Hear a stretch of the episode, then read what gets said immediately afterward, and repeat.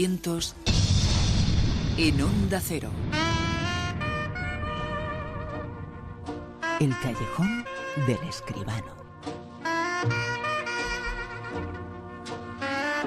No hay discusión, es una de las personas más importantes de la historia. Es Marie Curie. Su vida ha llegado ahora al cine. Y sobre cine hablamos aquí en el callejón con José Manuel Escribano. Los saludamos. José Manuel, muy buenas, ¿qué tal? Buenas noches, Bruno, ¿qué tal? La vida de Marie Curie, Pues espectacular, una vida de lucha, una vida de entrega, pero sobre todo una vida de descubrimientos muy importantes. Efectivamente, efectivamente, hombre, es, eh, no sé si es la, científica más importante de la historia, pero desde luego le faltará poco. La única mujer con dos premios Nobel, la primera además que, que ganó dos, dos premios Nobel, la primera persona, y bueno, los descubrimientos de una vida realmente apasionante. Eso y muchas cosas más es lo que cuenta esta película. Una película que lleva a la vida su obra, su vida, una vida evidentemente de cine. Pierre habría querido que continuase con el trabajo. Sin Pierre no soy nada. Yo sola no lo conseguiré nunca. Si necesitas cualquier cosa, pídemelo.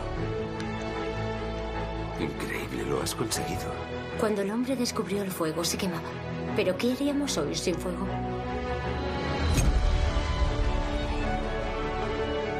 Albert Einstein, Marie Curie.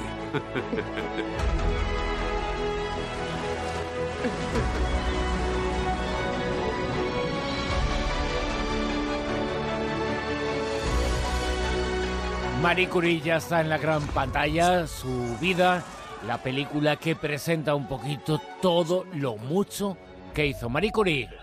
Pues eh, efectivamente, Bruno, eh, no descubrió el fuego precisamente Marie Curie, pero descubrió el radio y el polonio, en fin, elementos que tanto y tanto han producido después. La verdad es que la película que ha dirigido Marie Noel y que interpretan Carolina Gruska, Ariette Bortater y Charles Berling, no cuenta toda la vida de, de Marie Curie, sino que empieza precisamente cuando Marie y Pierre, el matrimonio Curie, acaban de ser padres de su segunda hija y acuden eh, a Estocolmo a recibir el Nobel que ganaron juntos, el, primero de, ella, el Nobel que ganaron por sus investigaciones sobre los fenómenos de radiación.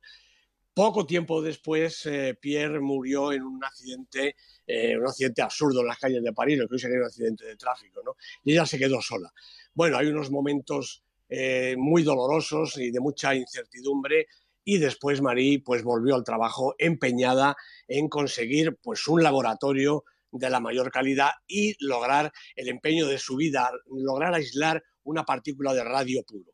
Claro que la voluntad de Marie chocará con el machismo de los académicos y profesores franceses que no soportan ver a una mujer tachada de extranjera y de atea, como luego de impúdica y de judía, impartiendo clases y realizando experimentos de altísimo nivel.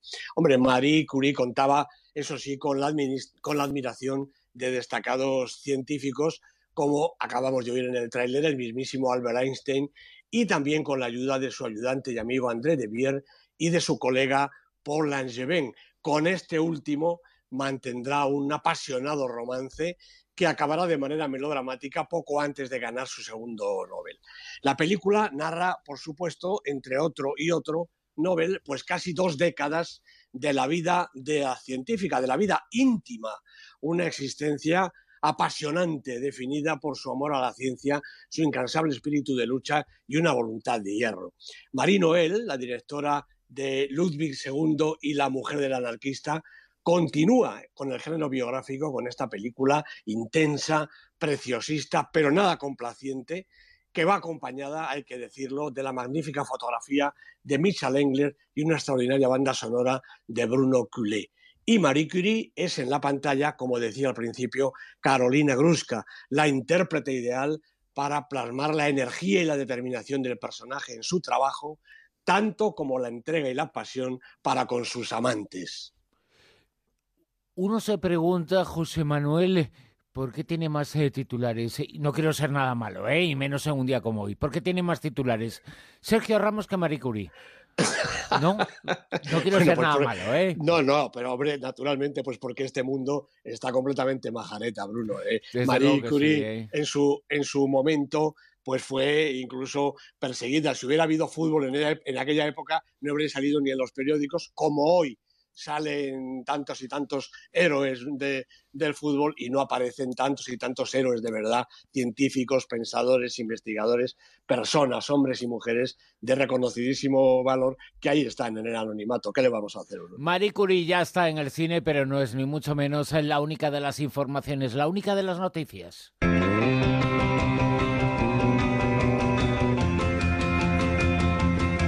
Noticias que también nos llevan a los premios eh, Platino, que premian lo mejor del cine hispanoamericano. Sí, y que van camino de convertirse poco a poco en la gran cita de nuestro cine, el cine eh, hispano, iberoamericano. Son los Oscars de nuestro cine. Este año es la cuarta edición y como ya hemos comentado alguna otra vez, se celebran en Madrid el 22 de julio. Ya tenemos las nominaciones a los premios de este año. Las nominadas a la mejor película son Aquarius, de Clever Mendonça Filho, una película brasileña, El Ciudadano Ilustre, de Gastón Diprat y Mariano Con, de Argentina y España, El Hombre de las Mil Caras, película súper conocida de nuestro cine, dirigida por Alberto Rodríguez, Julieta, de Pedro Almodóvar, que no podía faltar en ninguna convocatoria, y Neruda, de Pablo Larraín, película coproducida entre Chile, Francia, Argentina, Estados Unidos y España, una de las mejores películas del año, sin duda. Los nominados a la mejor dirección pues son Gastón Diprat y Mariano Con por El Ciudadano Ilustre, Juan Antonio Bayona por Un Monstruo Viene a Verme, que aunque no esté en la primera categoría, está nada menos que en siete, siete nominaciones, Clever Mendonça Filho por Aquarius, Pablo Larraín por Neruda y, por supuesto, Pedro Almodóvar por Julieta, casi, casi, casi los mismos directores de las películas eh, nominadas. A la mejor interpretación están nominados Alfredo Castro, Damián Alcázar, Eduard Fernández por El hombre de las mil caras, Luis Gneco, Oscar Martínez, Angie Cepeda, Emma Suárez por Julieta, Juana Acosta, Natalia Oreiro y Sonia Braga por Aquarius.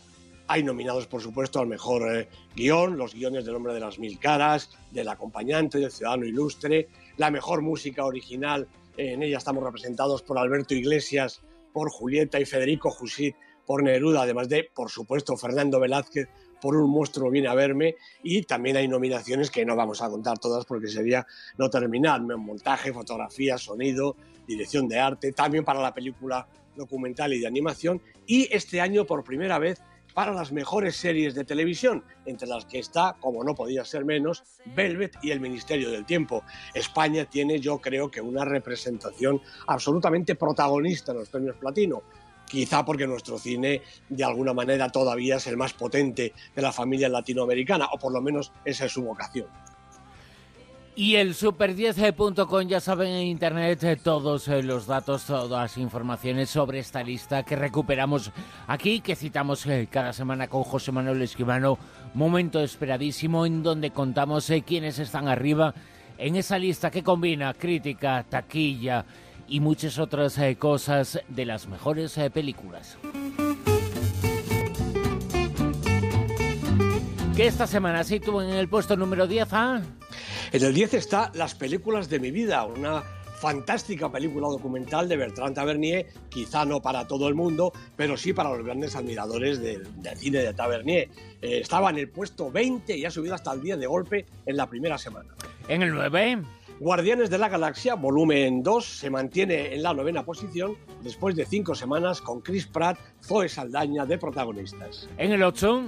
La película de la semana no podía ser otra, Piratas del Caribe, la venganza de Salazar.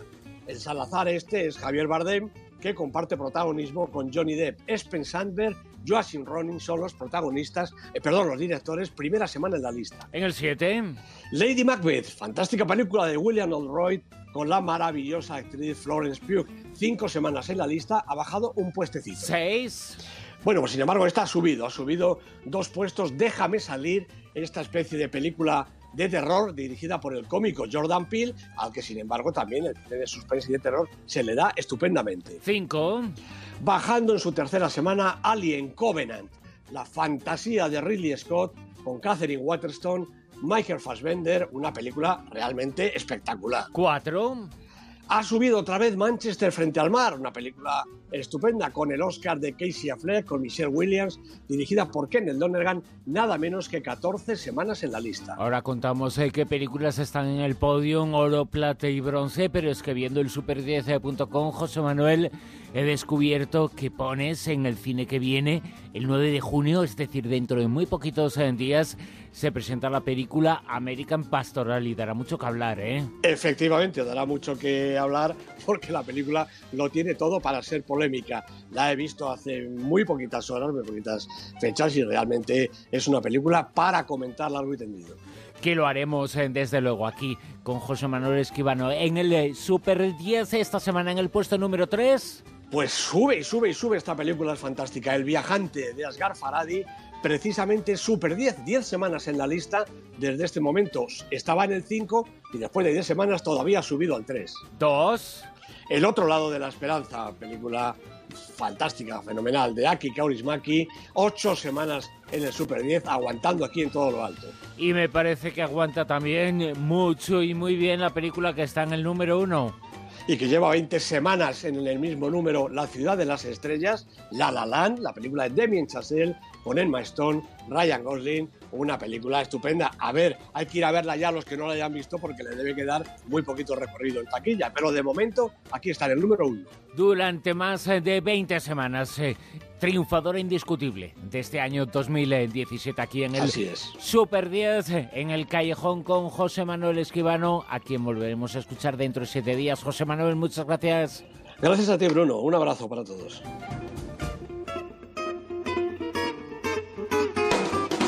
En Onda Cero, La Rosa de los Vientos.